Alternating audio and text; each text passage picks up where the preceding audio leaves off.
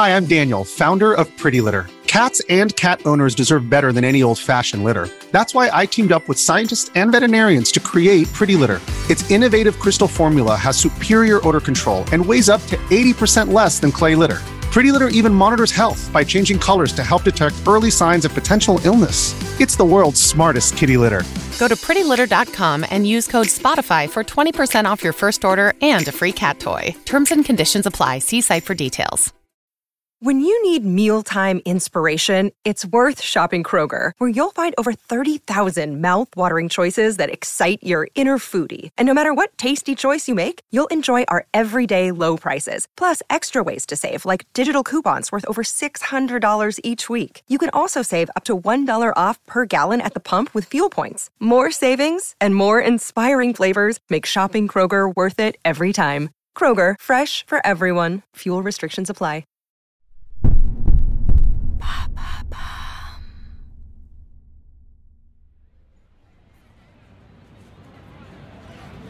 Août 1966. Les rues de Manhattan sont bondées en cet après-midi d'été. Il fait chaud. Au milieu des passants qui défilent par milliers, un homme d'une quarantaine d'années dessert sa cravate pour respirer un peu. Il attend patiemment l'arrivée de son bus. Son crâne dégarni dégouline de sueur et ses larges lunettes rondes lui font deux sillons rouges au niveau des tempes. Il est en avance. Son bus n'arrivera pas avant au moins une vingtaine de minutes. Pour tuer le temps, il laisse son regard errer parmi la foule quand un enfant attire son attention. Il a les mains plaquées contre la vitre d'un magasin de téléviseurs et la bouche grande ouverte face aux images qui passent sur les écrans. L'homme sourit. Si seulement il avait pu lui aussi avoir les mêmes rêves et la même insouciance quand il était petit. S'amuser un peu plus, jouer tout simplement. Soudain, un frisson lui parcourt l'échine, comme une impression aussi familière que lointaine. Celle des pensées qui trottent dans la tête depuis des années sans vraiment faire surface ni disparaître pour autant. Il avait eu une idée 15 ans auparavant. Elle n'avait jamais abouti, mais l'avait-il réellement poussée jusqu'au bout? D'un geste maladroit, il sort un bloc-notes de son costume et se met à écrire frénétiquement. Un téléviseur, un boîtier électronique, un fil de raccordement. Avec les bons réglages, les bonnes instructions, ça pourrait fonctionner. Techniquement réalisable. Peut-être pas si cher à produire. Sa main court à toute vitesse sur le papier. Les nouvelles idées affluent par dizaines. Avec un tel appareil, n'importe quel jeu devient possible. Des jeux de plateau, de sport, de cartes, des jeux pédagogiques ou même d'action. Il ne voit pas le temps passer et son bus finit par arriver. En montant, il sent qu'il tient quelque chose. Mais ce qu'il ignore encore, c'est que les quatre pages qu'il a griffonnées à la hâte sont l'acte de naissance d'un nouvel art et de l'une des plus grandes industries culturelles de l'histoire. Car cet après-midi d'été 1966, cet homme vient d'inventer la console de jeux vidéo.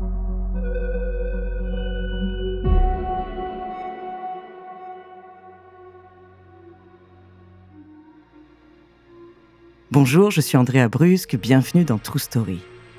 Aujourd'hui, je vais vous parler d'un inventeur de génie, passionné d'électronique et de technologie, visionnaire, enfant dans l'âme jusqu'à ses vieux jours, il a révolutionné l'industrie du divertissement. Aujourd'hui, on le considère tout simplement comme le père du jeu vidéo, son nom, Ralph Baer. De ses premières idées à l'élaboration d'un prototype de console commercialisable, découvrez sa True Story.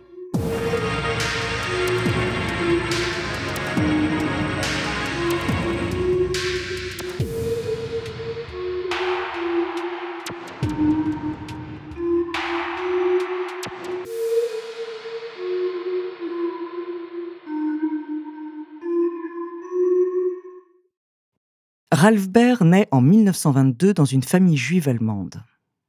Mais l'arrivée d'Hitler au pouvoir complique très vite les choses. En 1935, les lois raciales de Nuremberg entérinent l'antisémitisme croissant de la population et les mesures répressives s'enchaînent les unes après les autres. Ralph est d'ailleurs expulsé de son école à l'âge de 14 ans en vertu de la nouvelle législation nazie. En 1938, ses parents décident alors qu'il est temps de quitter le pays. Ils parviennent à traverser l'Atlantique juste avant que les premières rafles ne commencent. Direction New York, la ville de tous les possibles. Ralph a 16 ans. Sa famille n'a pas beaucoup d'argent. Il travaille donc à l'usine de cuir d'un cousin pour arrondir les maigres fins de mois du foyer. Il y fabrique des kits de manucure. Seulement le jeune garçon présente déjà des aptitudes précoces. Il est créatif, inventif. Il semble particulièrement intéressé par la mécanique. Très vite, il imagine une nouvelle fonction pour les machines de l'usine afin qu'elles puissent coudre deux fois plus de kits dans le même temps. Une petite révolution qui décuple le rythme de production. Encouragé par son entourage, Ralph décide ensuite de suivre des cours par correspondance sur l'entretien et la maintenance des postes de radio. Il travaille pendant trois ans chez un réparateur new-yorkais, mais la guerre revient bientôt frapper à sa porte. L'armée américaine recrute et elle ne laisse pas vraiment de choix. Il se trouve que Ralph intéresse particulièrement l'état-major. Pas pour ses compétences en technologie, mais parce qu'il parle allemand. Il est enrôlé dans les services de renseignement et formé aux techniques d'interrogatoire sur des prisonniers nazis. Lui qui avait fui le Troisième Reich quelques années auparavant, se retrouve alors à faire du contre-espionnage pour déjouer les plans de la Wehrmacht.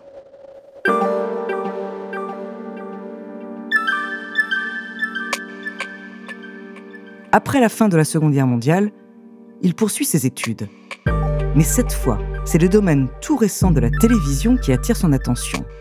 Et il ne tarde pas à se faire recruter par Loral Electronics, un fabricant de téléviseurs qui veut se démarquer de la concurrence. Ralph a une mission, concevoir l'appareil le plus performant du marché. Seulement, il imagine une autre façon de sortir du lot. Et si on intégrait des jeux au poste de télé? En plus de regarder leur programme préféré, les spectateurs pourraient aussi s'amuser. On est en 1951, l'idée est vague mais surtout bien trop avant-gardiste. La direction de l'entreprise la rejette purement et simplement. Cette idée, Ralph Baer va la garder tout au fond de sa tête pendant 15 ans, sans vraiment y repenser. Jusqu'à ce qu'un jour, elle ressorte et bouleverse à jamais le monde du divertissement. Another day is here and you're ready for it. What to wear? Check. Breakfast, lunch and dinner? Check. Planning for what's next and how to save for it? That's where Bank of America can help. For your financial to-dos, Bank of America has experts ready to help get you closer to your goals. Get started at one of our local financial centers or 24-7 in our mobile banking app. Find a location near you at bankofamerica.com slash talk to us. What would you like the power to do? Mobile banking requires downloading the app and is only available for select devices. Message and data rates may apply. Bank of America and a member FDIC.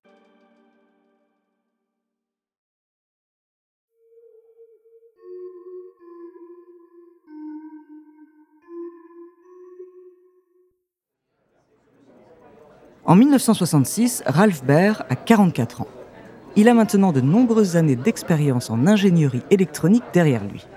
Chef de département chez Sanders Associates, une entreprise spécialisée en technologie militaire, il conçoit des systèmes anti-radar. Mais, un après-midi d'été, l'idée d'intégrer des jeux sur la télé lui revient tout d'un coup. Et la logique est implacable. Au lieu de faire acheter aux gens un nouveau produit très coûteux, pourquoi ne pas utiliser ce que tout le monde a déjà chez soi en y ajoutant un simple boîtier électronique? La cible les 52 millions de foyers américains déjà pourvus d'un téléviseur. Même si le projet ne correspond pas vraiment au domaine de Sonder Associates, Ralph obtient quand même un financement de l'entreprise. Il monte une petite équipe et se met immédiatement au travail.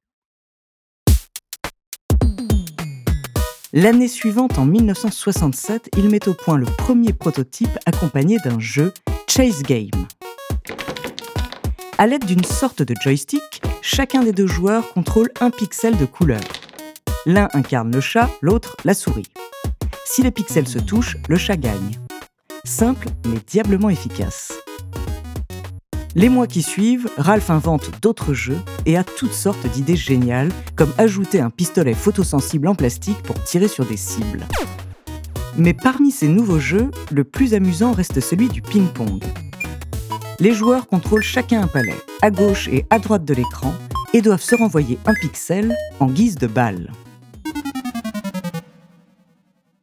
Après sept prototypes, Ralph Baer et son équipe finissent par mettre au point ce qu'ils nomment la Brown Box ou boîte marron, un boîtier électronique raccordable au téléviseur et recouvert d'adhésifs simili-bois pour le rendre plus attrayant. Le brevet est déposé, la licence vendue à Magnavox, une société d'électronique.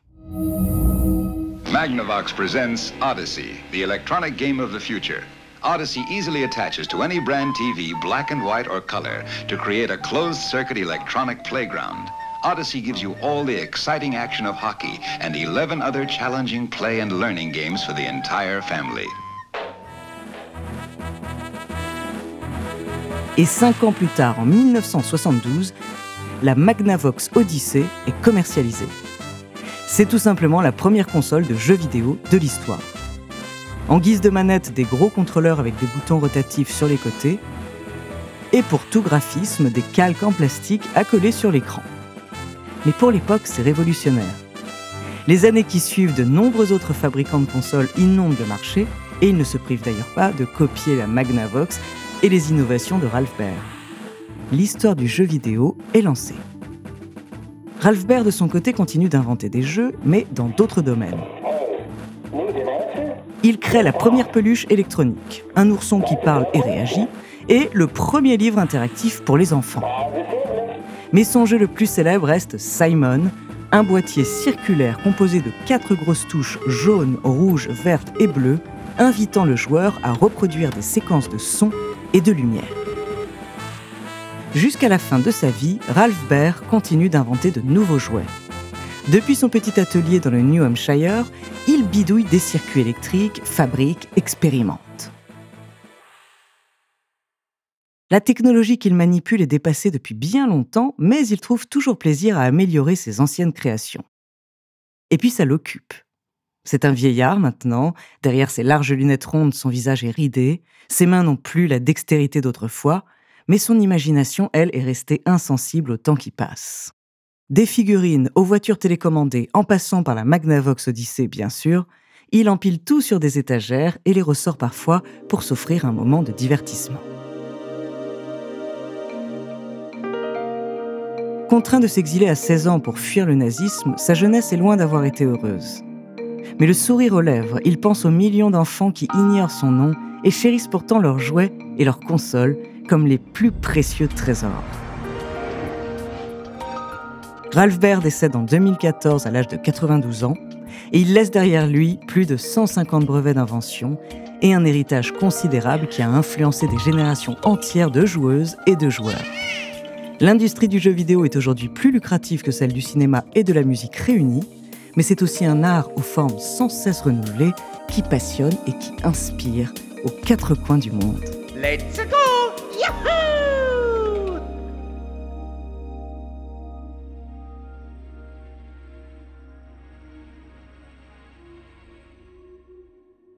Merci d'avoir écouté cet épisode de True Story, écrit par Ellie Oliven, réalisé par Célia Brondeau et Antoine Berry-Roger. Dans le prochain épisode, je vous parlerai de la reine la plus adorée et détestée de l'histoire de France. En attendant, si cet épisode vous a plu, n'hésitez pas à laisser des commentaires et des étoiles sur vos applis de podcast préférés.